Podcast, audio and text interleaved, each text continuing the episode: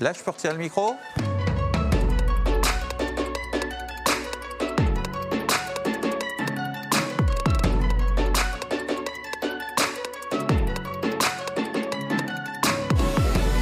C'est une question difficile parce que euh, si je dois parler de mes romans, les, les personnages, mes héros sont toujours des personnages très tourmentés, qui ont des traumatismes, qui ont un passé euh, sombre, des secrets.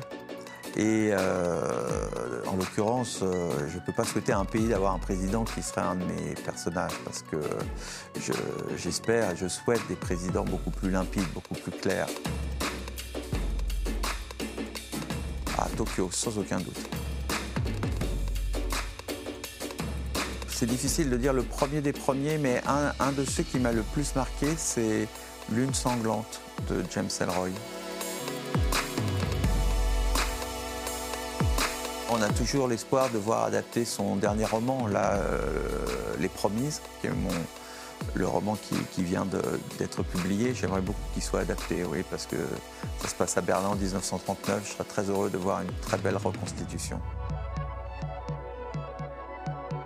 C'est assez proche hein, quand même. Les deux ont beaucoup, beaucoup de qualités, euh, mais je dirais Georges Romero pour, pour euh, La Nuit des Morts Vivants, qui est quand même un grand classique.